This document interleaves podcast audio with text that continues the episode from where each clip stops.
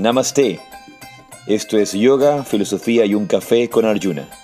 Bienvenidos.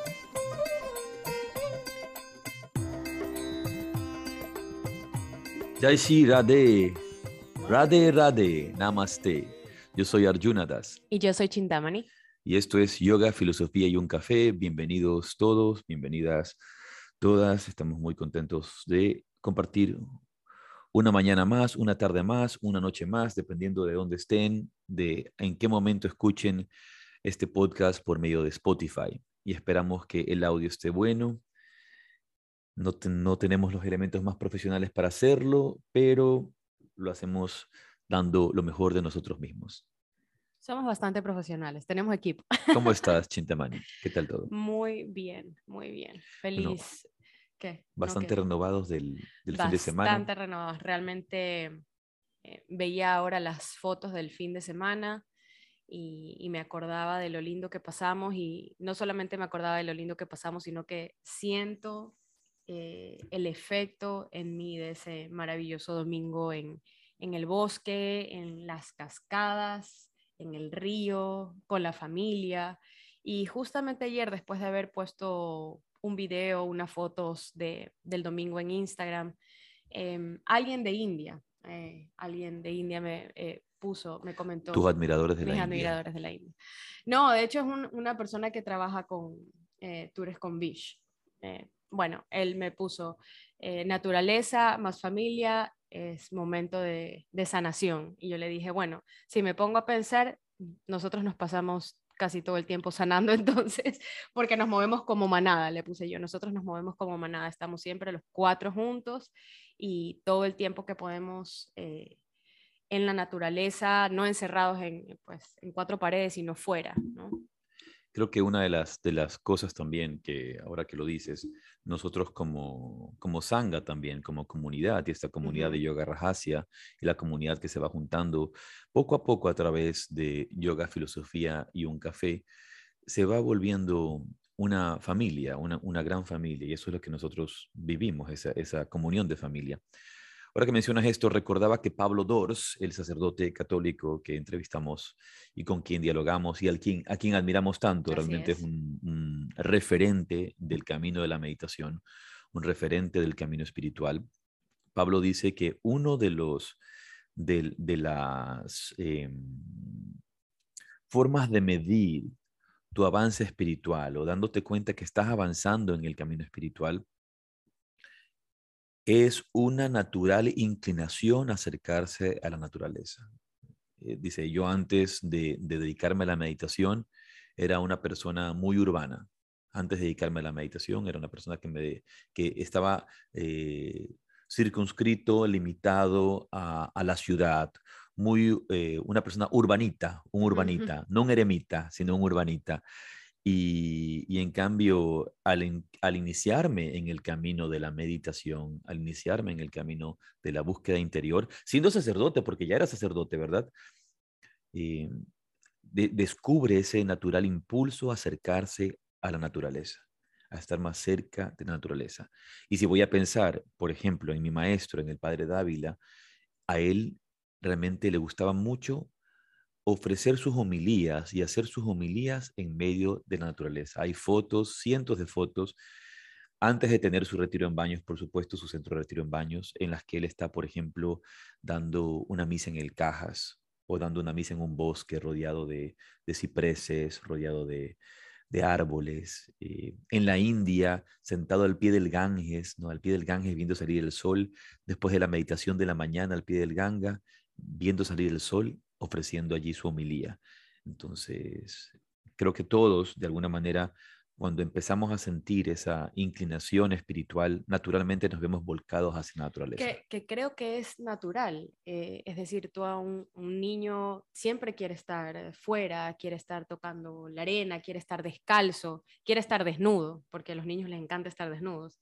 Eh, y es cuando vamos creciendo y más que nada creciendo en estas grandes ciudades, pues que nos vemos como abrumados y eh, ya luego, como eso que acabas de decir tú, ¿no? circunscritos a, a, a, esto y nos vamos volviendo cada vez nos vestimos más, nos volvemos más a, los centros comerciales, al mall, como le dicen aquí, eh, a estar en la ciudad, a estar en la ciudad cuando hay tanto por hacer. A mí la verdad es que me encanta estar fuera. No me encanta. Los, que me encantan los centros comerciales. No, no, no, para nada. Y creo que justamente al tener estas dos vías, una vía tan centrada en la vida material, una, esta vía tan, eh, limitada hacia el placer de los sentidos y, la, y la, mm, el apego a lo material.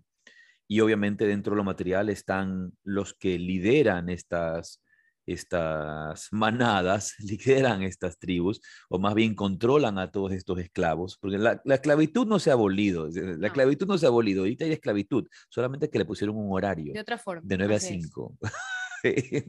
hay un horario de 9 a 5. Y, ya ni ese se respeta. Tienes el horario de 9 a 5 de trabajo eh, como esclavo, porque sigue siendo un esclavo de, este, de, estos, de estas formas de, gobierno y formas económicas del mundo, eres un esclavo y luego, luego te toca la otra parte de la esclavitud, la esclavitud a las redes sociales, la esclavitud al Netflix, la esclavitud a todo lo que viene de afuera que te están entregando como una vía de consumo nada más.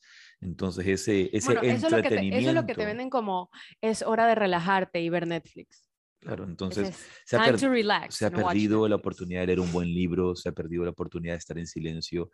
Y, es importante regresar a esa esencia. Para mí, una vez más, cada vez que vamos a estas cascadas o algún lugar natural, eh, me, llena de júbilo, me llena de gozo y obviamente de, fortaleza física, mental y espiritual.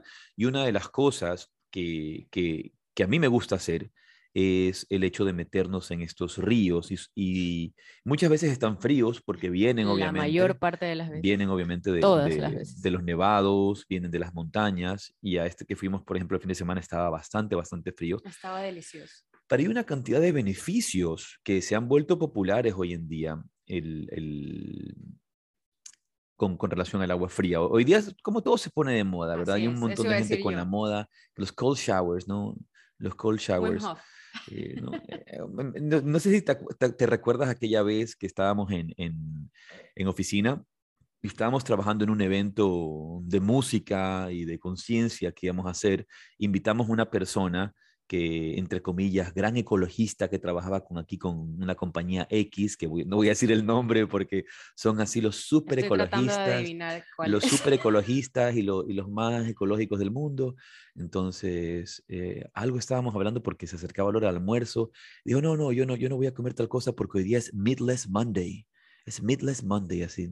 Entonces, en español, que es Midless Monday es lunes sin carne porque si yo no como, si yo hago lunes sin carne, entonces bajo eh, la, cantidad de huella ecológica que dejo, la huella de carbono, eh, la huella de carbono y la producción de carne, pero solamente haciendo lunes Midless Monday.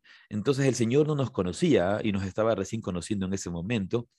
Y yo le decía, bueno, este, sí, y, y como que nos quiso, nos quiso como predicar, ¿no? El Meatless Monday y que nosotros aprendiéramos de su maravillosa Meatless Monday. Y bueno, nosotros tenemos hace más de 20 años Meatless Life.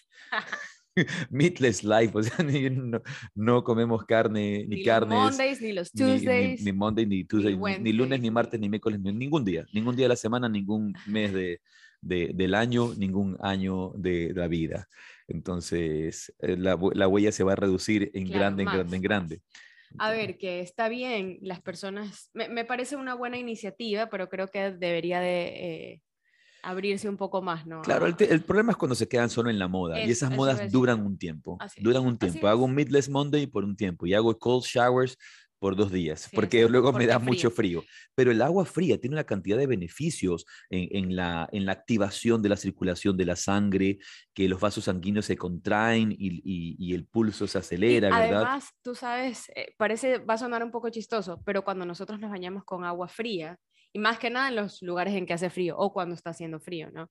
Eh, es, es en un estrés que tú le das al cuerpo, ¿no? Pequeño, obviamente, no es que te está persiguiendo un león ni que te van a robar, te vas a bañar nada más, te vas a limpiar, te vas a purificar, pero con agua fría.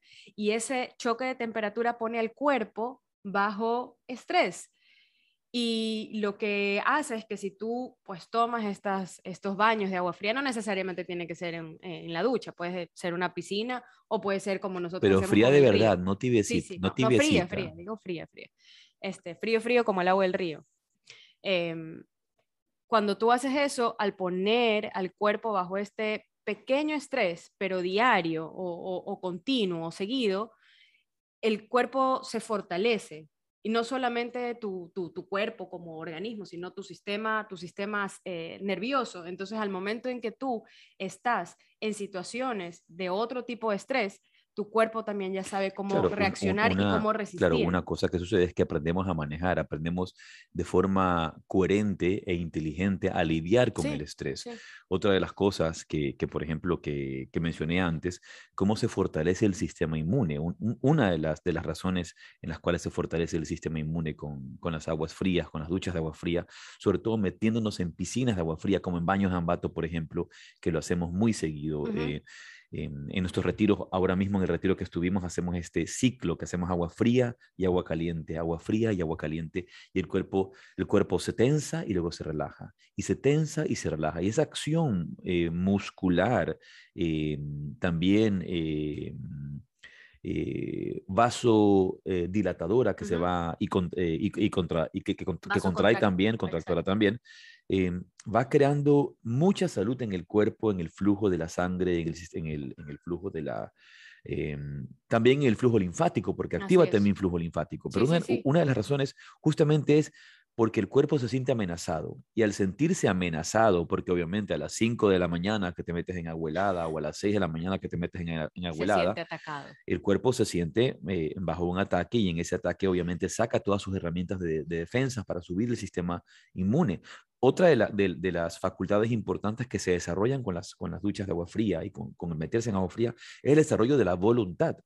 También. Y, y eso es tan importante porque la gente no tiene voluntad. Yo veo, veo cómo la gente prefiere quedarse en su zona de confort y no trabajar por sus sueños y no luchar por sus sueños y ponerse en situaciones que, que realmente van a ser complicadas para ir, hacia, para ir hacia adelante, para desarrollarse, Sí. para crecer.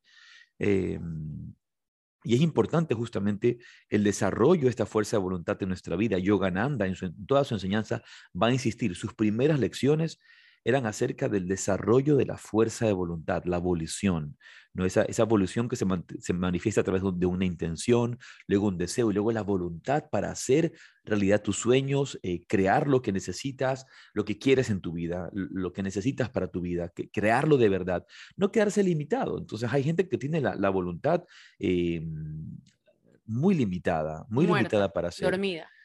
Eh, ¿Sabes qué? A- Hablando de eso, de, de dormido, por ejemplo, ese es otro de los beneficios de cuando tú te bañas en estas aguas frías, en estas aguas heladas, que es lo que haces con la gente que está dormida, ¿no? Cuando estás dormido, pues vienen y te hay esa, esa broma o te echan, te meten a la ducha o te echan agua fría en la cara y literalmente te despierta, despierta tus células, despierta, te reactiva, te da energía. Y además es súper bueno, por ejemplo, para las personas que sufren de depresión y de ansiedad, porque al momento en que tú te metes, y así como nosotros hicimos ahora, nos fuimos al río y fue como, ni lo pienses, está helada, ni lo pienses, métete, uno, dos, tres, pa, cuchi. Em, al tú hacer eso, tu cuerpo produce una hormona que se llama noradrenalina y esta noradrenalina es la que combate la ansiedad y la depresión y hace que tú te sientas mejor. Entonces, imagínate, eh, es como cuando eso te dicen es que el hecho fue como un balde de agua fría, bueno, tal cual. La gente, si ustedes, o sea, si nosotros en algún momento nos sentimos tristes, si estamos pasando por un momento difícil, si nos cuesta ponernos en pie, si nos cuesta ir a trabajar o hacer las cosas que tenemos que hacer, nos falta la fuerza de voluntad, nos falta la energía, etcétera, etcétera, qué mejor que un baño de agua fría. Hasta Claro, rimó. si estás triste, si estás si llorando, te falta la energía, si estás, toma un baño de agua si fría. estás triste, si estás llorando, métete agua fría y llorarás con agua fría. Claro. Ahora ya no lloras con una por la- razón. ya no vas a llorar por la otra razón. En ese instante, obviamente, tu mente se va hacia otro lado. Y, y hay una cantidad, obviamente, como tú has mencionado, de beneficios importantísimos. Y yo lo siento, obviamente, eh, el- el- el- lo, lo hemos, lo hemos vivido y por eso lo hacemos con regularidad, el hecho de bañarnos en esta agua fría. Y luego están todas estas experiencias que ha hecho, por ejemplo, hoy día se ha vuelto muy popular a través de este mm, eh, señor que se llama eh, Wim Hof, que es, un, es, también un yogi. Wim Hof practica yoga, practica meditación. pero este señor es de verdad, pues no sí, sí, es real. que lo eh, siguen hashtag Wim Hof, es, él es real. de verdad, sí, lo hace toda la vida. Y hay gente que se ha entrenado con él y, que, y, que, lo ha hecho, pero cuando realmente lo haces parte de tu vida, eh, es donde va a ser significativo en la, en la vida diaria. Yo, a ver, antes de que se vuelva popular Wim Hof, yo aprendí todas estas cosas de mi maestro. Mi maestro me enseñó a bañarme con agua helada en las mañanas en cada retiro que hacíamos en baños. Lo hacíamos en, el agua que venía de la cascada. Eso yo nunca había hecho. Y de allí en adelante, yo no hay una mañana que yo me despierte y no me bañe con agua fría, cada, cada mañana donde quiera que esté, con agua fría. A veces, voy a ser honesto, si el lugar es muy, muy frío, voy a alterar entre fría y caliente, fría y caliente, pero la primera fría y la última, y la última fría, como siempre. Bueno, sabes que eh, también, por ejemplo, tiene beneficios ya a nivel... Pero déjame terminar la idea. Eh, eso me permite estar alerta en mi meditación. Mucha gente que pierde, eh, eh, que pierde, voy a decir, la batalla con el sueño en la meditación, es porque se despiertan y se les recomienda antes de, de meditar, date un baño. Entonces se despiertan y se dan un baño con agua calientita con agua tibia o caliente y salen así todos relajados, relajados después de, haber, después de haberse bañado, se sientan a meditar y se duermen en la meditación. Si tú realmente en la mañana te vas a despertar a, meditar en la mañana, 6 de la mañana, 7 de la mañana o, antes, 5 de la mañana, bañate con agua fría. No te bañes con agua caliente ni con agua tibia y vas a ver primero cómo se desarrolla tu voluntad y cómo te despiertas y difícilmente te vas a dormir en la meditación, difícilmente. Por eso hay que bañarse con agua fría antes de meditar. Es sumamente recomendado. Y estas cosas se, malentienden y llegan hasta tal punto de, que se vuelven leyendas urbanas y, la gente dice, ay, sí, esta persona, y imagínate, el novio la obligaba a bañarse con agua fría cuando iban a los retiros de yoga. Entonces se vuelve así como que, ¡ah! imagínate, la obligaba. Entonces eso es lo único que queda, como la obligaba a bañarse con agua fría. Yo me acuerdo la primera vez, y no fuimos de retiro de yoga, fue, éramos novios, éramos enamorados. Somos enamorados todavía, pero esto fue hace mucho tiempo. Y la primera vez que fuimos a baños juntos y que fuimos con mis papás también, recuerdo esa mañana que me dijiste, vamos, vamos a, los, a las aguas termales. Y yo, y era súper temprano también. Claro, el, el, caso es, obviamente yo tenía haciendo esto por muchos, muchos años con mi maestro. Y, y, era la primera vez que tú me acompañabas a baños. Yo te acompañaba, sí, o sea que era... Y no había, ningún retiro, no había ningún retiro, fuimos, juntos. Exacto, fuimos de, de, paseo. Yo había ido a baños anteriormente, pero nunca había ido a los baños de baños ya de grande, ni a hacer eso, ¿no? Entonces, cuando tú me dijiste, ven, vamos, acompáñame, no sé qué, me acuerdo que fuimos a los del Salado y ya llegamos y yo ya me iba a meter de una a la piscina agua caliente o a la tibiecita y me dijiste, no, tienes que meterte a la cascada. y yo, no, eso no va a pasar, no va a pasar. Y me dijiste, no, es que si no, no puedes, no puedes. Y yo, bueno, necia, un poquito, fui y metí el pie en la del agua caliente y de verdad no pude. Y me dijiste, tienes que venirte a bañar al agua fría, la helada de la cascada. Y ese primer chorro fue pues eh, un impacto bastante grande, pero fue lo que me permitió luego entrar al agua caliente. Y como siempre le digo a las personas que me preguntan o que nos acompañan en los retiros y vamos a las aguas termales, les cuento esta historia. Yo me acuerdo esa primera vez después de que hice lo del agua fría, el agua caliente y luego el agua fría y caliente y así alterné varias veces.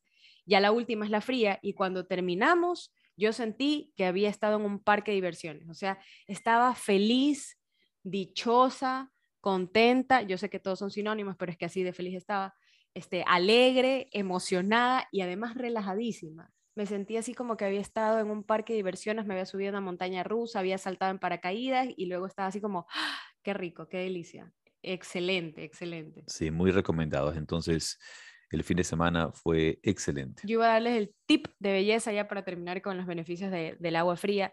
Es que es excelente para el pelo, para la piel, para los músculos. A veces pues vamos al baño y nos quedamos ahí 10 horas. Yo no, yo tomo baños bastante cortos.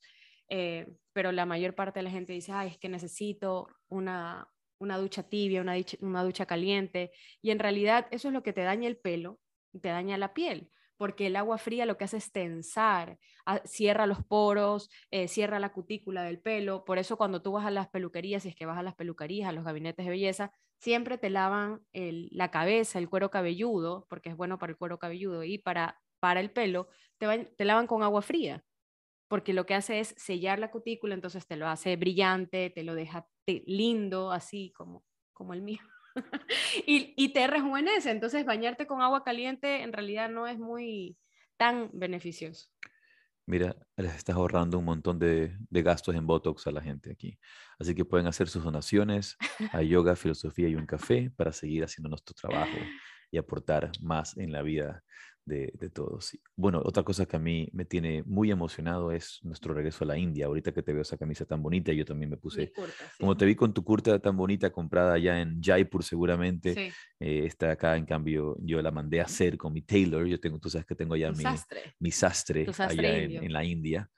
Em, y, y, realmente muy emocionado. Este, tengo, tengo mucha ilusión de regresar a la India y sabes que esta mañana tenía un recuerdo muy particular en, cuando iba en la India.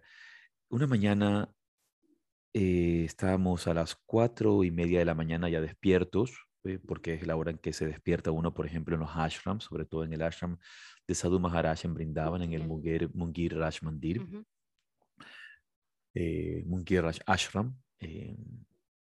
Y recuerdo que salí de mi habitación y caminé hacia el, hacia el mandir y tú sabes, hay una explanada rodeada de unos árboles muy bonitos, un, árbol, un árbol particular que tiene mucha energía, que es donde solemos sentarnos allí con Sadhu Maharaj en, ocasiones. Nosotros, tú y yo, la familia, ¿verdad? Eh, cuando él sube allá y él, él, me, él me ha contado ¿no? que ese fue su sitio donde, él hacía su sadhana, donde él hacía su práctica espiritual, donde llevó a cabo la, la, fortaleza de su sadhana y donde realmente encontró el desarrollo de su bhakti, el desarrollo de su eh, vida interior en este, en este sitio, en, el, en, en, esta explanada, ¿verdad? Que está rodeada con estos árboles, ¿verdad? Y esto está justo a la entrada del templo del mandir, del templo de Radha Mohan, que son las deidades de eh, Sadhu Maharaj. Y no empezaba todavía el, el puyari a hacer el ritual y la apertura del altar. y dar las explicaciones en español. ¿Qué es puyari? El, puyari, pues, es la persona que se encarga del servicio a, las deidades, hacer el rito, hacer el ritual, ofrecer, hacer las ofrendas de, de, la mañana. Y antes de que comenzaran las ofrendas de la mañana, habían llegado dos mujeres, dos señoras, que llegaron en bastante silencio, obviamente silencio de las cuatro y media de la mañana, nadie hace tanta bulla, y llegan y silenciosamente y secretamente, con mucho secreto, con mucho sigilio, con, con, con, mucho cuidado y atención, se sentaron y estaban cubiertas, tú no les podías ver su rostro, porque el sari da esa, esa facultad de, poder estar cubierto, ¿no? Y ellas estaban cubiertas. Tú, tú, puedes bajar o puedes subirte el velo, depende de, de, dentro de la tradición de la India, la, la mujer puede hacer como, como quiera. En este caso ya estaban tapadas. Eh, y antes de que empezara la, el, el, la apertura, ellas estaban practicando allí su Nadi Shodanam con tal silencio, con tal armonía, eh, reflejaban tal equilibrio, ecuanimidad y paz interior. Y la, eh, digamos, eh, la elegancia y, serenidad con la que hacían su, su práctica de la respiración alternada era inspiradora. Era, wow, ¿por qué yo no vine y hice eso? ¿Por qué, ¿Por qué yo no vine y me senté aquí al pie del altar? Ah, no al pie del altar, estaban ellas afuera en la explanada, ¿verdad? a sentarme a hacer mi Nana y Entonces fue muy bonito verlas hacer su, su pranayama, su preparación interior y, la práctica de su pranayama para hacer su meditación eh, previa a la apertura del altar y a, presenciar el, puya y hacer sus ofrendas de bhakti yoga de su amor, de su devoción a Radha Mohan, a, Radha Krishna, a Radha Krishna, ¿verdad? Mohan es Krishna. Y fue muy inspirador. Y desde ahí siempre me quedó esa, esa, esa historia ese recuerdo y, lo comento en, distintas ocasiones y me inspira. Cuando yo practico mi pranayama, mm, muchas veces recuerdo la serenidad, eh, otras veces recuerdo cuando el padre Dávila me enseñó a hacer la versión que él enseñaba de Nadi. Era maravilloso el recuerdo, cada una de sus palabras, la indicación. Y luego también recuerdo cuando Swami Veda me enseñó a hacer su versión de Nadi de la, de, la respiración. Tienes varias versiones entonces. Eh, pero esos recuerdos, y en este caso este recuerdo tan bonito de, de estas eh, esta impresión, ese samskara de, de, haber visto a estas mujeres hacer esta práctica, eh, fue algo muy inspirador. Y me inspira para recordar que a veces nos volvemos em, descuidados con esta práctica o, nos, o atolondrados eh, dispersos y queremos ir directamente a la meditación o queremos ir directamente a tal o cual cosa y no hacemos nadishodana, no hacemos respiraciones, no saltamos la relajación, no saltamos todo antes de la meditación, todo, todo, todo, todo. Y queremos que creemos que ya vamos a ir a meditar directamente. Entonces, no hemos tenido un baño de agua fría para despertarnos, no hemos hecho un estiramiento corporal para la espina para que esté bien puesta, pues de ahí la importancia también de la práctica de asana antes de, la meditación o por lo menos un poquito de asana antes de la meditación. Si uno tiene eh, un espacio corto en la mañana, temprano, eh, es mejor sentarte a meditar esos 15 minutos que tienes o esa media hora que tienes antes que hacer eh, pues estiramiento. Por ejemplo, lo que pasa es que lo que hagas y va, es, siempre digo, es mejor meditar bien 5 minutos a meditar mal 20 minutos.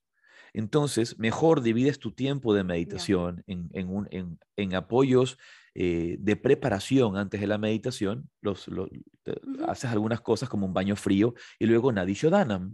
Excelente hacer, hacer Nadishodanam. Y haces seis Nadishodanam, tres, haz dos, pero tienes una herramienta que te va a permitir profundizar. Esas herramientas, recordamos que el pranayama no es un fin en sí mismo, el pranayama es una herramienta para llevarte luego pratyahara, que es la retracción de los sentidos, llevar los sentidos hacia adentro para que luego te puedas concentrar. Tú en el Ayurveda sabes lo, el equilibrio cerebral y el equilibrio psicosomático que crea una práctica como Nadishodanam y por eso es la más recomendada. Y a veces no la saltamos. Entonces, eh, a no saltarse sus prácticas, a no saltarse eh, sus, eh, sus herramientas que tienen. Entonces, bueno. Ahora que contabas esto de, de la India, hubo un rato en que cerré los ojos porque quienes han estado allí y quienes han estado allí con nosotros, eh, una, cosa, una cosa es experimentar la India. Yo he escuchado gente que me dice, no, la India, horrible, basura, polvo terrible, no, qué horror. Eh, ¿Para qué la India? Vas lleno de moscas. O sea, gente, ¿para qué voy a ir a la India? Me dice un día un, amigo. Eso lleno de moscas. O sea, no, no. Y, pero la India con nosotros es otra cosa, otra experiencia. Y, y, mientras lo contabas, cerré los ojos, me transporté, me teletransporté a, al Munger Raj Mandir a las cuatro y media de la mañana. Recordé el último viaje que cuando fuimos estaba friecito eh, brindaban estaba friecito. Al inicio, cuando llegamos. Luego, cuando regresamos, estaba hirviendo, estaba, caliente. Estaba claro. Teníamos, tuvimos que mojar, tuvimos que mojar eh, las gamchas y toallas, para taparnos con ellas durante la noche porque no podíamos dormir del calor. Se, dañó el aire, se fue la luz, se dañó el aire acondicionado y teníamos que cubrirnos con las mantas mojadas literalmente porque era insoportable. Estación pre-monzón, que es un verano sumamente caliente, sumamente fuerte. Pero cuando llegamos estaba friecito y me acuerdo en la madrugada salir y estar eh, con la neblina y, los monos que todavía están medio adormilados, porque una vez que se despiertan, pues ya, ya están bien despiertos. Y sí, a mí también me encanta, estoy muy, muy emocionada de, de regresar, no puedo creer que hayan pasado dos años. Y solo un aviso, nosotros tenemos, tenemos el viaje de octubre, la peregrinación de octubre, porque son peregrinaciones, no son viajes turísticos, son peregrinaciones. La peregrinación de octubre está totalmente full. La de abril, lastimosamente tengo que decirlo, está totalmente full. Así que los que quieran venir a la India tienen que prepararse para venir octubre 2023. Sabes que ayer alguien eh, conversaba, con, ah, conversaba con dos personas y una de ellas me dijo, sí, sí, me viene excelente el del próximo año en octubre porque tengo bastante tiempo ya para... Sugerencia que se anoten ya porque se pueden quedar sin Ya vamos a, a, crear ese... Bien, entonces no nos hemos saltado nuestra meditación y no nos hemos olvidado, vamos a hacerla para dar inicio a un tema que queríamos trabajar en esta mañana. Así que, mm, pero bueno, todos los temas que hablamos siempre son tan interesantes y, y que nos recuerdan este equilibrio de cuerpo, de mente y de espíritu. Así que los invito a todos a cerrar sus ojos. Si no estás manejando, si no estás, ya sabes, en algún lugar que no puedas cerrar los ojos, maquinaria pesada. mantén simplemente la mirada fija a algún punto fijo y lo único que haces regresa al espacio que ocupa tu cuerpo. Si puedes, cierra tus ojos, si no, mantén la mirada fija y en calma. Regresa tu atención al espacio que ocupa tu cuerpo y toma conciencia únicamente del lugar donde estás sentado, donde estás sentada. O toma conciencia si estás caminando de cada paso que vas dando y que cada paso sea un presente. Relaja tu frente. Relaja tu frente un poco más y nota cómo relajar la frente los pensamientos se calman. Y cómo cuando relajas la frente la respiración se vuelve más profunda, más serena. Por un momento toma conciencia del aire que entra y sale por tus fosas nasales. Olvídate de engaños del ego que piensa que la paz va a llegar después de una larga, larga meditación. Pues la paz la puedes encontrar aquí y ahora, en un segundo, solía decir el gran yogi de los Himalayas, Swami Vedabrati. La puedes encontrar en un segundo. Solamente entrégate aquí a tu respiración y siente el aire que entra y sale por tus fosas nasales.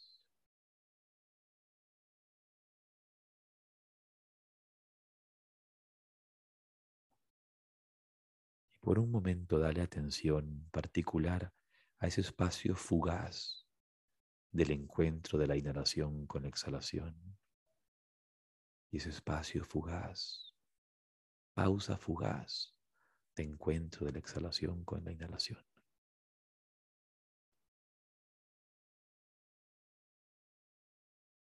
Y siente cómo en ese espacio se abre una, se abre una brecha, como otra dimensión.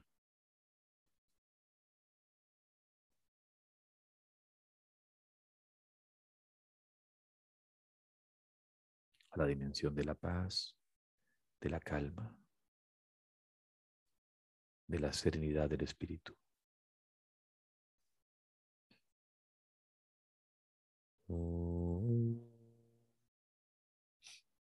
Om Ajnana Timirandasya Jnanam Jana Salakaya Chaksurumiritam Jana Tasmai Shri Gurave Namo Yo ofrezco mis más humildes reverencias a mi maestro espiritual, a mis guías espirituales, quien abrió mis ojos con la antorcha del conocimiento cuando me encontraba en la oscuridad más profunda.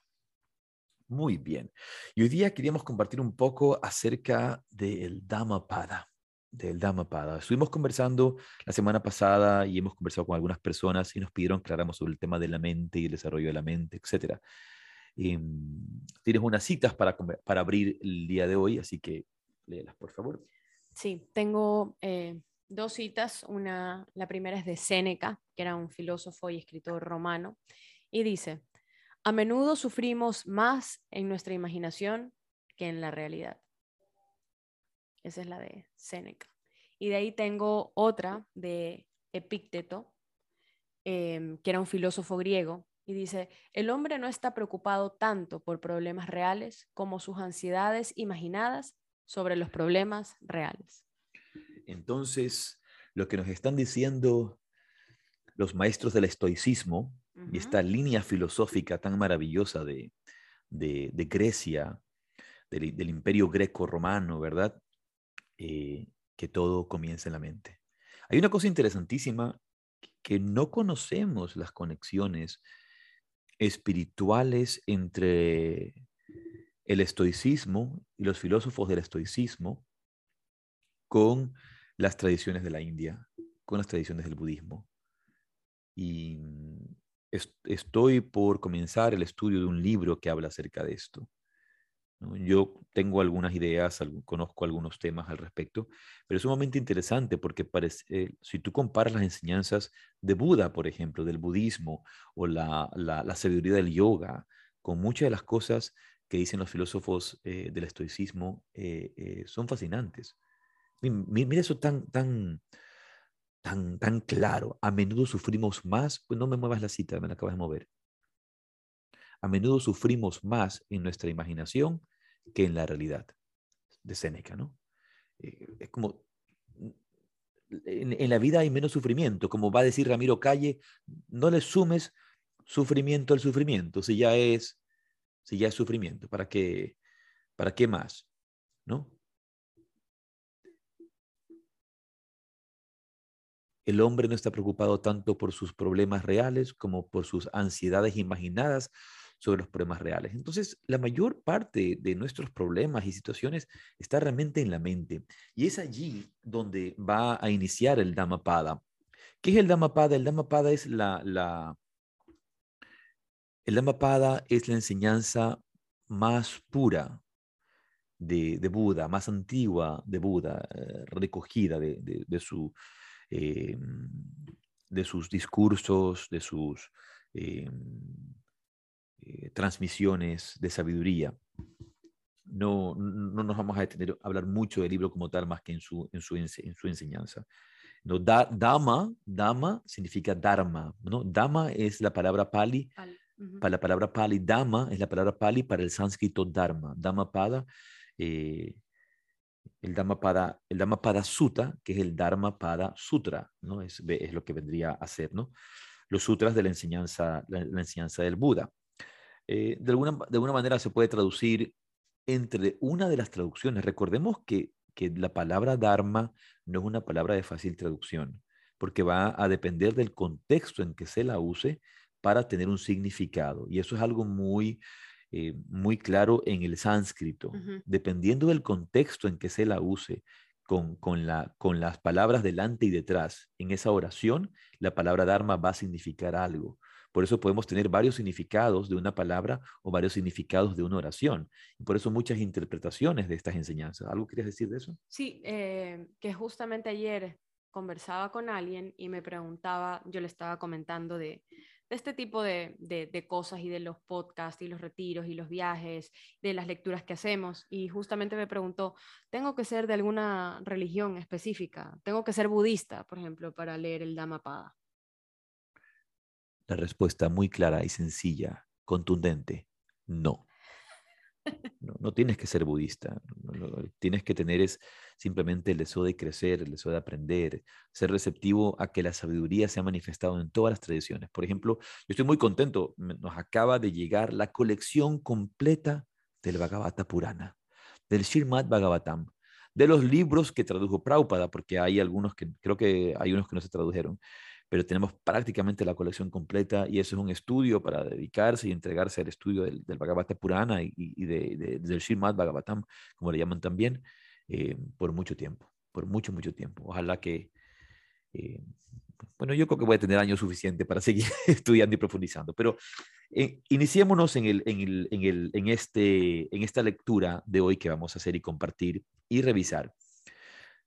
Dice, en el primer capítulo que se llaman los versos gemelos y según la traducción pueden tener también nombres distintos o traducciones distintas, pero la esencia es la misma. La mente es la precursora de todos los estados. La mente es su fundamento y todos ellos son creados por la mente. Si uno habla o actúa con una mente impura, entonces el sufrimiento le sigue del mismo modo que la rueda sigue a la pezuña del buey. La mente es la precursora de todos los estados. La mente es su fundamento y todos ellos son creados por la mente.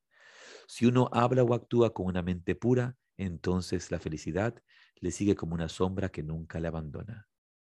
Estos dos sutras con los que comienza el Dhammapada son mis favoritos del Dhammapada y tú sabes, me lo sé de memoria porque son muy, muy claros. Y, a este respecto eh, vale explicarlos, ¿no? Entonces, la mente es la precursora de todos los estados. Absolutamente todo lo que sucede en mi vida, todo lo que, todo estado emocional que yo tengo, todo estado anímico que yo tengo, todo lo, toda mi forma de relacionarme y de vivir hacia, hacia el mundo comienza en mi mente, es la precursora de todos los estados. Yo quiero acotar allí. Es cuando hablas de es la precursora de todos los estados, estás hablando de los estados de ánimo y tus relaciones, ¿verdad? No estás hablando de lo que creas, lo que tienes materialmente.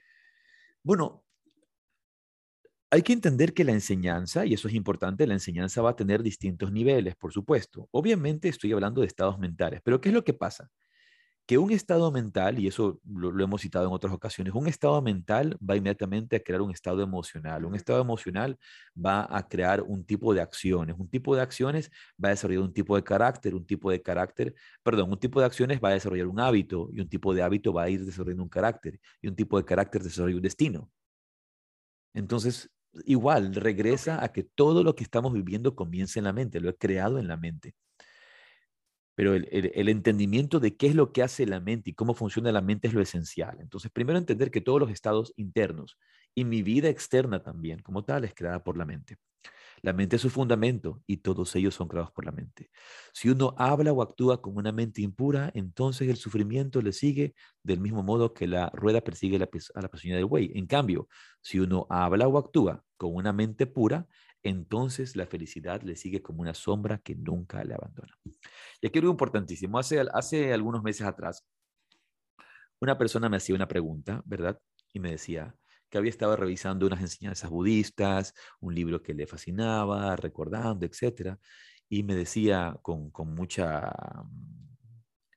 Eh, eh, no, no, no, encuentro la palabra para decir como me lo decía.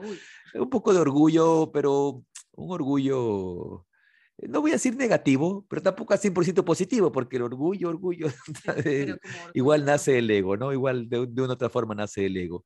Eh, pero no era algo malo como tal. En fin, lo que me decía es como, ¿y sabes lo que dice? ¿Cuál es la naturaleza de la mente? Y me lo hacía como una pregunta para que yo respondiera. Entonces, yo me daba cuenta que la pregunta, la pregunta que, que hacía era, era como, como queriéndome que yo no supiera, o sea, como que yo no sabía. Las preguntas capciosas. Es capciosa y es como para que yo me caiga, ¿no? Un, un poco así.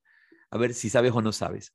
El tema es que ese tipo de preguntas no tiene una respuesta exacta, porque también te puedo responder, la naturaleza de la mente es el vacío, dentro del, si estamos hablando del budismo, ¿no? ¿Y de qué mente estamos hablando? Entonces, ¿a qué, ¿en qué contexto te refieres a, cuál es la naturaleza de la mente. Entonces eh, la persona me dice, la naturaleza de la mente es pura. ¿No? Entonces yo, ah, bueno, sí, sí, sí, sí, sí, claro, la naturaleza de la mente es pura. Entonces, si en ese contexto y en este contexto en el que está hablando el Dhammapada es donde hay que tener esa claridad, ¿a qué se refiere una mente pura? El gran problema de nosotros en Occidente, al haber crecido en una sociedad em, con, con, esta influencia de las religiones, eh, las religiones del pecado, vamos a decir eso, porque las la, religiones, el cristianismo, el judaísmo, es donde más se, habla mucho del pecado, ¿no? de las religiones semitas. Entonces, y en el cristianismo y en, la, y, en y en el catolicismo hay estas visiones de lo que es la pureza y de lo que es la impureza. Entonces, una mente pura, nosotros pensamos que una mente pura es una mente que no piensa en sexo. Claro, es inmaculada. Inmaculada, no piensa en sexo. ¿Por qué? Porque el sexo es malo. Entonces, no, eso no tiene ningún sentido, eh, no, no, no se refiere a eso. Entonces, ¿qué es lo que el Dhammapada está diciendo? Y, y, y la enseñanza del yoga, porque la enseñanza del yoga de Patanjali con la enseñanza de, de, la, comprensión de la mente budista es muy similar, si no exacta, o sea, va a utilizar los mismos códigos, las, mismas eh, etapas de comprensión, ¿Qué quiere decir una mente pura? Una mente pura no es una mente que no piensa en sexo, una mente pura no es una mente, ay, no piensa en dinero, entonces es una mente pura, porque no piensa en dinero, porque no piensa en sexo, una mente pura. Eso, son tonterías, son tonterías que, hemos recibido de estas malas interpretaciones de cómo funciona la vida. Una mente pura, la diferencia entre una mente impura y una mente pura es que una mente pura no ve a través de un filtro. Una mente pura es una mente no condicionada que, sigue siendo inmaculada, no tienes mácula, no hay mancha que te nuble la visión. Claro, pero, pero no dentro del contexto, una vez más, no es que la sexualidad es mala, ni que, ni que el dinero es malo. de qué significa inmaculado. Una mente pura es una mente que en esa pureza, que es traslúcida, tiene la capacidad de ver la realidad tal cual es y no la interpreta. Es decir, todos nosotros vivimos en esta nube tóxica de la mente tóxica que todo lo interpreta. Dokusho Villalba, que fue un, gran maestro de meditación, y pensar, Dokusho Villalba se quedó aquí en esta casa. Y yo pensaba también en, estos días, cuando ah, revisaba algún material de Dokusho Villalba, digo, eh, ¿Cuántos maestros se han quedado en esta casa? En esta casa ha estado Dharma Mitra. En esta casa, aquí, aquí en esta casa, en esta sala, le enseñó Dharma Mitra a pararse de cabeza a Lucas. Sadhu Maharaj, Swami Rita Bambarati, eh, el Yogi Ram, el Yogi Surinder Singh, tantos maestros, o Magama Condana, tantos maestros, eh, Swami Maheshananda Saraswati también, todos han estado aquí en casa, ya sea invitados a almorzar, a comer, y muchos de ellos a dormir, se han quedado aquí a, dormir. Entonces, Ducocho Villalba, que se quedó aquí aquí un tiempo, es un gran maestro de meditación de España. Y yo les recomiendo, gran maestro de la tradición del Zen, que lean sus libros. Entonces, Dokucho Villalba, por ejemplo, hace una comparación extraordinaria. Dice, esa mente tóxica, esa nube tóxica es como cuando, te, cuando estás con una escafandra puesta y te ves tu propio reflejo y todo lo que ves lo ves a través de tu reflejo. Eh, mira qué bonita comparación. Cuando, que es una escafandra? Es esa, ese tanque de los buzos. Claro, el, antiguo. El antiguo tanque de los buzos o el moderno también de los astronautas, que sigue siendo una escafandra. Entonces, te ves, eh, ¿qué es lo que hace esta escafandra?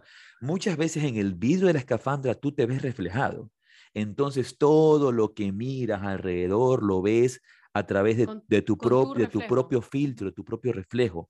Entonces no vemos la, realidad como es, vemos la realidad como somos. Sí.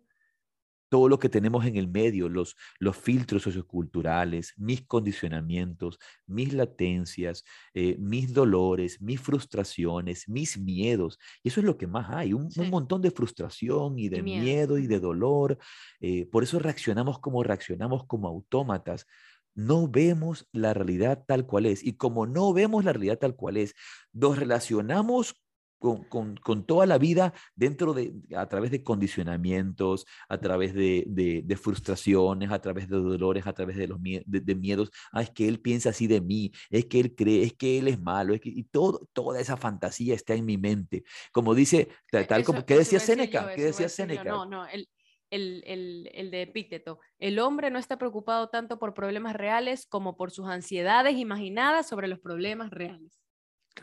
Ahora, me recuerdo, por ejemplo, en, este momento viene a mí un, ejemplo claro, ¿no? Estábamos en la India en un viaje y, y una persona a la que yo ayudé incluso con un muy buen descuento para que venga a la India. La ayudé con un buen descuento y todo, y siempre apoyándola para que logre su viaje y venga. Ustedes saben, y tú lo sabes, somos eh, eh, personas que siempre buscamos ayudar a todos los que podemos en el camino. Y un súper buen descuento y todo para que venga. Y en medio del viaje tuvimos un regreso en avión de, no recuerdo de dónde puede ser, de, de Varanasi hacia Delhi, y teníamos que tomar un tren para irnos para, mm, para Rishikesh, nos llevamos a Rishikesh. Y normalmente el mejor tren que viaja hacia Rishikesh, no es que normalmente, mejor dicho, el mejor tren que viaja hacia Rishikesh, el Dehradun, el Dehradun Shatabdi, que siempre utilizamos, viaja a las 7 de la mañana. 7 de la mañana. Tú tienes que estar en el, en el, en el, en el andén de tren a las 6 de la mañana, listo. Entonces, eh, de cualquier vez que nos ha tocado nosotros salir de Delhi para avanzar a Rishikesh, eh, salimos desde en la madrugada del hotel. Eso obviamente iba a significar en este viaje que hacíamos con este grupo, que era un grupo pequeño, una noche adicional de hotel, un gasto adicional eh, y pérdida un poco de tiempo. Entonces yo decidí no utilizar el, el Dehradun Shatabdi, que viaja en la mañana, que es un súper buen tren y que la, la, el First AC y el Second AC son excelentes. La, primera clase y la segunda clase con aire acondicionado son, son excelentes. Y normalmente utilizamos nosotros el First AC, que es el mejor, el mejor de todos. Pero veníamos de este vuelo, no teníamos tiempo que perder, ¿para qué íbamos a gastar mucho más? A gastar en hotel, gastar en, en, otras cosas. Y en la noche, e, en, la, en la noche y en la tarde solamente hay un tren que va hacia Haridwar, que es el, el Jan Shatabdi. el Jan Shatabdi. Y el Jan Shatabdi no es un tren eh, tan, tan, este, eh, tan bonito como el de Radun Shatabdi. Es súper bueno, porque yo, eh, yo viajé en ese contigo en, algún momento y es bastante, bastante bueno. Sí, entonces yo obviamente arreglando, eh, uno, como tú dices, es un tren bueno, no es el mejor tren del mundo y son los trenes en la India, pues no son los trenes, no es el AVE en Madrid. A ver, es que los trenes en la India son los mismos que dejaron los ingleses en 1947. o sea que, ya. Claro, entonces no son trenes tan, tan bonitos, pero sí, están, están actualizados, pero no son tan buenos. Entonces tomamos el de el, el Jan Shatabdi, y la señora en medio del viaje, no sé si fue al baño y no le gustó mucho cómo estaba el baño, o el tren como tal, porque no era el mejor tren, ya lo sabemos, pero estaba bien, estaba bien, o sea, no, no era gran cosa. Vino a reclamarme que por qué no habíamos a coger un tren, que cuánto cuesta este pasaje, que cuánto cuesta el otro, que el de aquí, el de acá. A reclamarme como que yo había decidido ahorrarme dinero para irnos en un, en un, tren de mala muerte, con lo que ella consideraba en su imaginación. Entonces, en su imaginación yo había tomado la decisión de irnos para ahorrarme 20 dólares por persona. O sea, te puedes imaginar, o un poco es, la idea, ¿no? dentro de eso. ¿Cuánto puede costar? No, que a mí me dijeron que hay un mejor tren, que me dijo no sé quién, que fulanita se vino el año pasado y hay un mejor tren. Fulanita no tiene idea de lo que está hablando, fulanita no sabe que ese tren hay que tomarlo a las 7 de la mañana. Y si tú, que te dio un descuento especial para que vengas a la India también, y con la ingratitud que vienes a reclamarme, pensaras un poquito, supieras o investigaras, supieras que ese tren se toma en la mañana. Sola, el Dera, el Dera Dun Shatabdi se toma en la mañana, a las 7 de la mañana, lo que iba a implicar pérdida de tiempo y pérdida de dinero. Claro, tú estás pensando en el, en el beneficio de todos, ¿no? De todo el grupo y en, todos los sentidos. pero, ¿qué, pero ¿qué es lo que estaba en su imaginación, en su mente, en sus condicionamientos? Y obviamente, cada ladrón juzga por su condición. Por eso, tal como lo dice, por favor, quiero que busques el, pensamiento de Séneca, ¿no? A, menudo, sufrimos más en nuestra imaginación que en la realidad. Entonces, en su imaginación ella estaba, eh, digamos, como se dice, eh, eh, eh, molesta, indignada, indignada porque yo no había tomado el mejor tren para ahorrarme que 20 dólares por persona. O sea, porque qué me podía ahorrar en un pasaje de tren? Entonces me preguntó un poco cuánto costaba yo medio le respondí porque realmente no, ¿cuánto costaba? Como 40 dólares, o sea, equivalentes porque son, eh, me explico, cambios en, en rupias. Pero ella seguía pensando que yo había tomado una decisión basada en dinero. ¿Me explico? ¿No? Entonces, ¿y dónde estaba eso? En su mente, nada más en su imaginación y toda, toda esta fantasía creada a través de que alguien más le dijo de que había un excelente tren que viajaba desde, desde Delhi hasta Rishikesh. Sí, es mucho mejor el de la Shatabdi, es mucho mejor, tú lo sabes, pero viaja en la mañana. Pero todo eso está aquí en la mente y juzgando que yo lo he hecho desde allí. ¿A través de qué? A través del filtro. ¿Qué ibas a decir antes? No sé, ya me olvidé. Entonces, la, lo, lo que digo una vez más, eh, una mente pura es una mente que ve libre de filtros, libre de condicionamientos, libre eh, de juicios que se está creando basados en qué? En sus cinco sentidos, en su experiencia, en su dolor, en su frustración, en, todo, en todo tu mundo interior. Entonces, eso es lo que se refiere en, el, en la enseñanza del budismo y en la enseñanza de Oriente cuando hablamos una mente pura. Una mente pura no es una mente que no piensa en sexo. Una mente pura no es una mente que no piensa en dinero. No, no, para nada. No, no, no tiene relación porque la visión del dinero, del sexo, el arta, el kama, eh, eh, todas eh, esas cosas que mueven la vida y que van moviendo la vida, como son el, placer, el, el, encuentro sexual, la sexualidad, el dinero, son parte natural de la vida y de ninguna manera son cosas malas, ¿verdad? Entonces, no tiene absolutamente nada que ver con la pureza de la mente no tiene absolutamente nada que ver con la pureza de la mente. Una mente pura es una mente que ve libre de condicionamientos. Una mente pura es una mente que ve libre de juicios. Una mente pura, eh, a, diferencia de una mente impura, una mente impura, en cambio, ve todo a través de un filtro, todo lo juzga a través de esta nube tóxica que no le permite realmente comprender la realidad tal cual es. Digamos que eh, eh, esa, esa cualidad de la mente pura es que en su, en su pureza, al ser translúcida, no juzga la realidad, no la interpreta. ¿Y qué es lo que nosotros hacemos cuando interpretamos a los demás. Eso, tener una mente impura y lo que hacemos es, eh, bueno, creo que lo hablábamos también con, con Dania, ¿no? Cada uno tiene sus, propias, eh, sus propios filtros, como dices tú siempre, y cuando yo escucho al otro, lo paso por ese, por ese filtro y escucho pues lo que en mi mente está, no lo que el otro me dijo.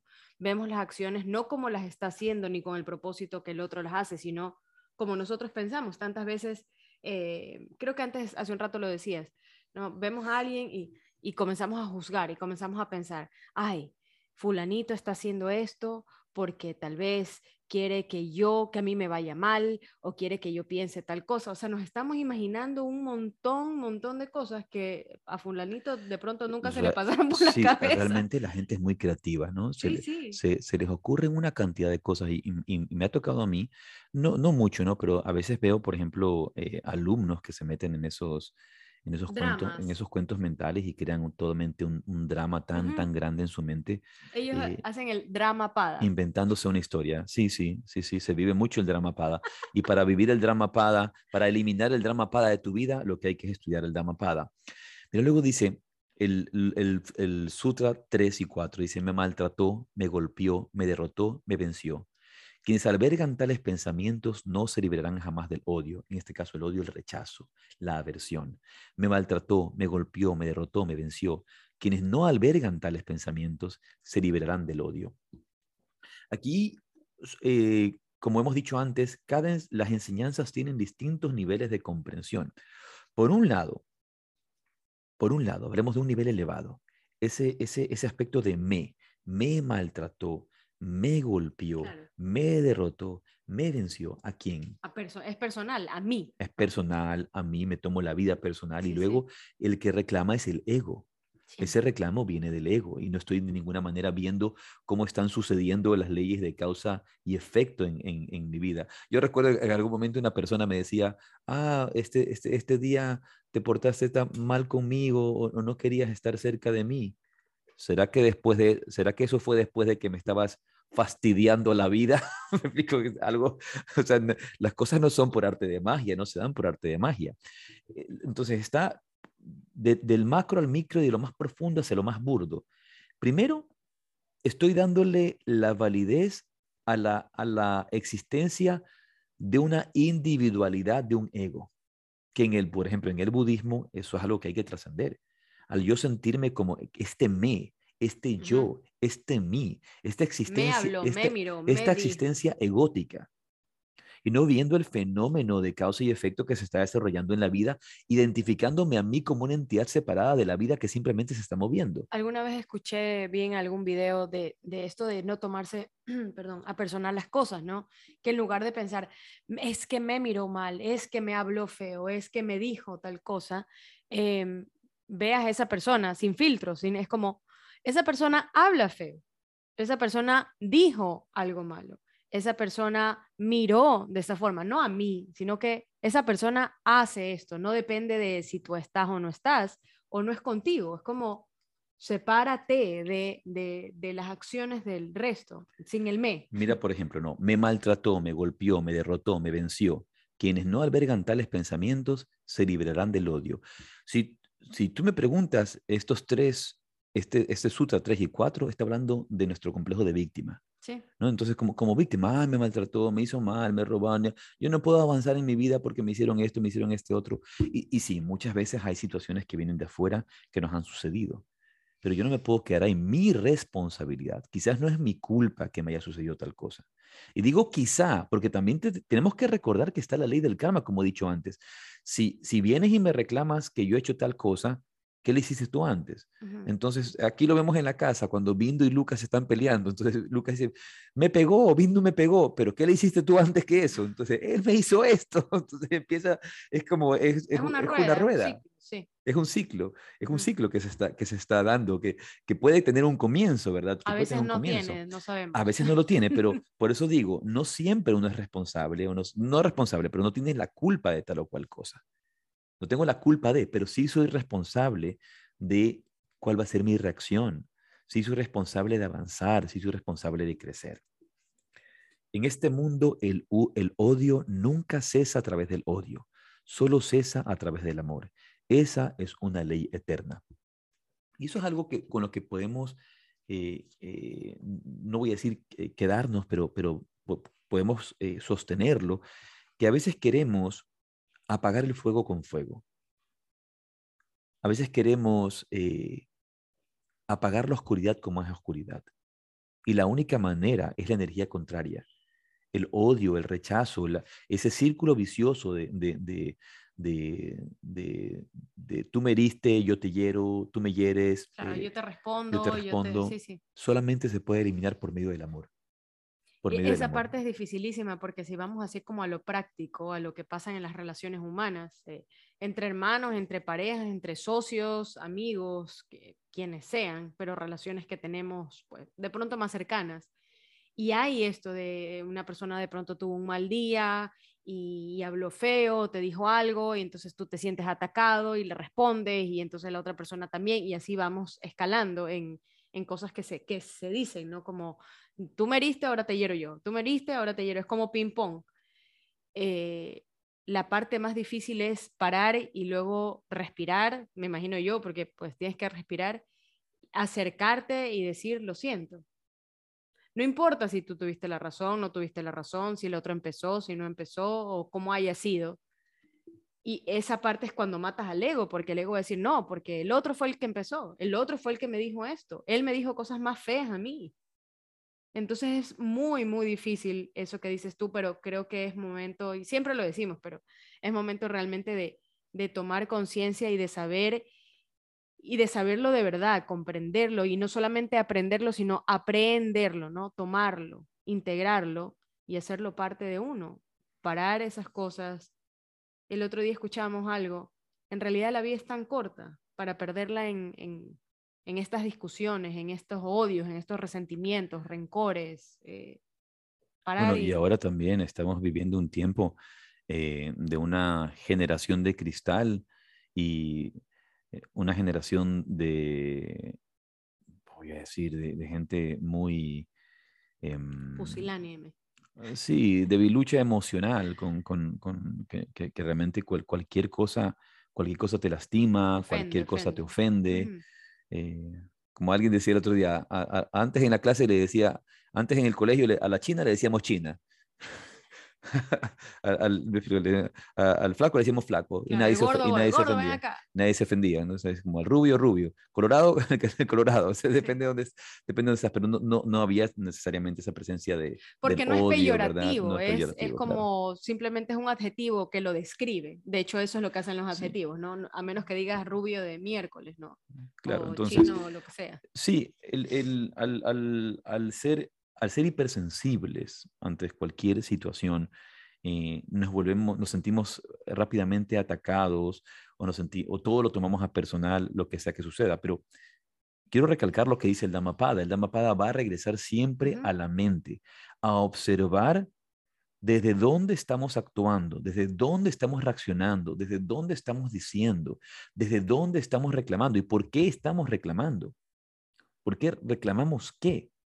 ¿Y a quién estamos reclamando? Muchas veces, por ejemplo, yo encuentro y lo veo, la gente está reclama a su pareja, pero realmente le está reclamando a su padre. Yo creo que muchas veces uno se reclama a sí mismo.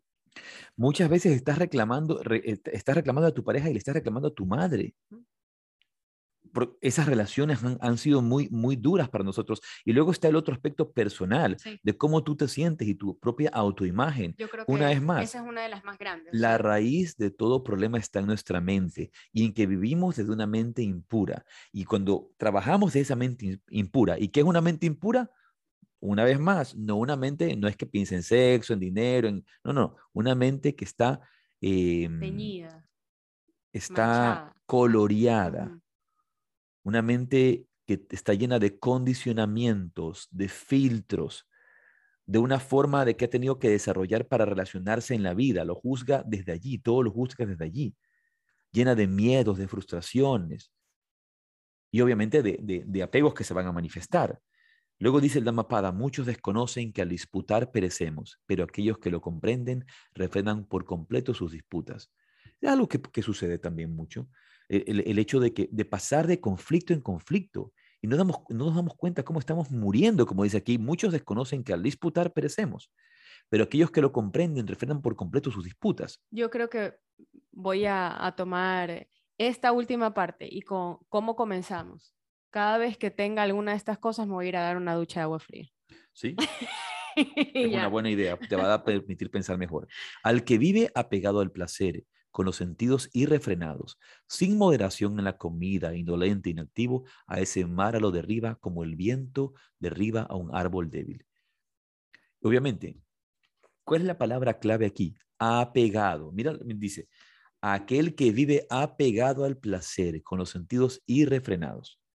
Recordamos que una de la, de, la, esencia de la práctica de la meditación, tanto en el yoga eh, hindú como en el yoga budista y en, cualquier tipo de yoga, va a ser el control de los sentidos y aprender a vivir desde el desapego. No está diciendo, y esto no, no, no el contexto no es que yo no debo eh, eh, disfrutar del placer o vivir, sino apego el apego, si yo vivo desde el apego, con mis sentidos sin ningún tipo de control, es decir, el caballo es el que me lleva a mí. Claro, un caballo desbocado. Un caballo desbocado. El caballo es el que me lleva a mí y yo no guío al caballo. Entonces, el cuerpo y sus sentidos es el que va decidiendo por dónde ir en vez de que la sabiduría que vive dentro, ¿verdad? El, en que en el campo del yoga será el buddhi, la inteligencia creativa, la que guíe y dirija por dónde caminamos y por dónde vamos. En el campo del yoga. ¿Verdad? Bien. No creo que vamos a terminar hoy. Creo que va a ser este el último que, leo. Quien quiera, vamos a leer un poquito. Al que vive consciente de las impurezas con los sentidos refrenados, moderado en la comida, lleno de fe, lleno de sustentadora energía, a ese mar no lo derribará como el viento no derriba la montaña, al que vive consciente de las impurezas. Pero ¿a qué se refiere con impurezas? Lastimosamente la gente lee estos contextos y lo lee, perdón, lee estas, estas palabras maravillosas del Dhammapada y las lee dentro del contexto. Ay, las impurezas, el sexo, la gula, la, los siete pecados lo, lo ven desde allí y no se están dando cuenta que las impurezas de las que hablan son mis estructuras mentales, mis pensamientos, mis condicionamientos, lo que sucede en mi la mundo impureza de la mente es exactamente esa misma, de pensar y de interpretar que la impureza de la mente es eso, porque estás viéndolo justamente desde eso, desde, desde tus filtros, desde tu crianza, desde tus principios, desde lo que te enseñaron. Una vez más, la mente es la precursora de todos los estados, la mente es su fundamento y todos ellos eh, eh, nacen de la mente, vienen de la mente. Todos ellos son creados por la mente. Si alguien habla o actúa con una mente pura, una mente libre de condicionamientos, una mente libre de todos estos juicios que nos vamos haciendo, entonces la felicidad, con una mente pura, entonces la felicidad te sigue como una dicha que nunca te abandona. Pero en cambio, si tu mente es impura, la, la desdicha te va a seguir como la pezuña, eh, como la rueda sigue la pezuña del buey. Como la rueda sigue la pezuña del buey. Entonces, ¿a dónde hay que trabajar? En la mente. Y un ejercicio para hoy, un ejercicio para esta semana y para, para nuestra vida, observar desde dónde estamos actuando. Observar cuál es el filtro que me lleva a actuar. Observar cuál es el condicionamiento que me obliga a responder. Somos reactivos, normalmente reaccionamos por impulso, sin siquiera considerar y observar y contemplar sin siquiera razonar un poco o pensar un poco. ¿Por qué? Porque incluso si pensamos o razonamos, ¿desde dónde razonamos y desde dónde pensamos? Ahí, esa es una cosa interesantísima que hay que ver. ¿Desde dónde estás pensando? ¿Desde dónde estás eh, razonando? Porque si estás lleno de filtros, tu razonamiento no va a tampoco tener ningún valor, porque está eh, pervertido a través de tus propios filtros, está coloreado. Me he puesto los lentes de color verde y voy a verlo todo verde. Me he puesto los, lentes de color amarillo y voy a verlo todo amarillo. En cambio, si, si uso, como es la mente pura, unos, unos lentes transparentes, voy a ver las cosas del color que son, no como las interpreto. Dejar de ver el mundo a través de mis filtros. Eso es una mente pura. Dejar de ver el mundo a través de sus filtros y cuando tengo la capacidad de, alcanzar ese estado de la mente espejo que me permite auto-observarme de verdad y de ver la reacción. La mente pura, cuando se, limpia de todo ese polvo, te permite, y eso es otra etapa de la mente, te permite auto-observarte de verdad. Y en esa autoobservación, como hemos dicho en otros momentos, comienza el trabajo del autoconocimiento y también de la autotransformación. Bien, avisarles que la próxima semana estuve ayer conversando con mi querido amigo Baptiste Maxot, el hijo del mimo, famoso mimo Macé Maxot, y gran, gran maestro de la tradición del Hatha Yoga, del Vinyasa Yoga. Y ahora está en Francia, Baptiste, y va a juntarse con nosotros en Yoga, Filosofía y un Café la próxima semana. Me acabo de enterar. Sí, no te había dicho, pero es una sorpresa también para ti. Entonces, no se pierdan porque ayer, bueno, conversábamos de todas estas cosas con Baptiste cuando hablamos, tenemos mucho que hablar. Una cosa interesante es que eh, todo este conocimiento Batista también lo encuentra dentro de las tradiciones ancestrales, ¿no? Y, él ha hecho una fusión muy, muy bonita entre el yoga y las tradiciones chamánicas, un, blend, un encuentro particular de, esto. Así que él va a estar la próxima semana. Y la siguiente, pues les ofrecemos seguir leyendo el, el Dhammapada y terminarlo. Entonces nos quedamos con esta enseñanza. ¿Desde dónde estás actuando? ¿Desde dónde estás viviendo? ¿Cuáles son los filtros con los que actúas y ves, y, ves, y ves la vida. ¿Estás viendo la vida a través de tu, propio reflejo en la escafandra? ¿En esa, en esa, de tu propio reflejo? ¿O estás viendo la vida como realmente es? ¿Estás viendo a los demás como tú eres? ¿O estás viendo a los demás y la realidad como es, sin interpretarla, sin juzgarla? Así que tengan un hermoso día. Rade, rade, gracias. sí, rade, rade.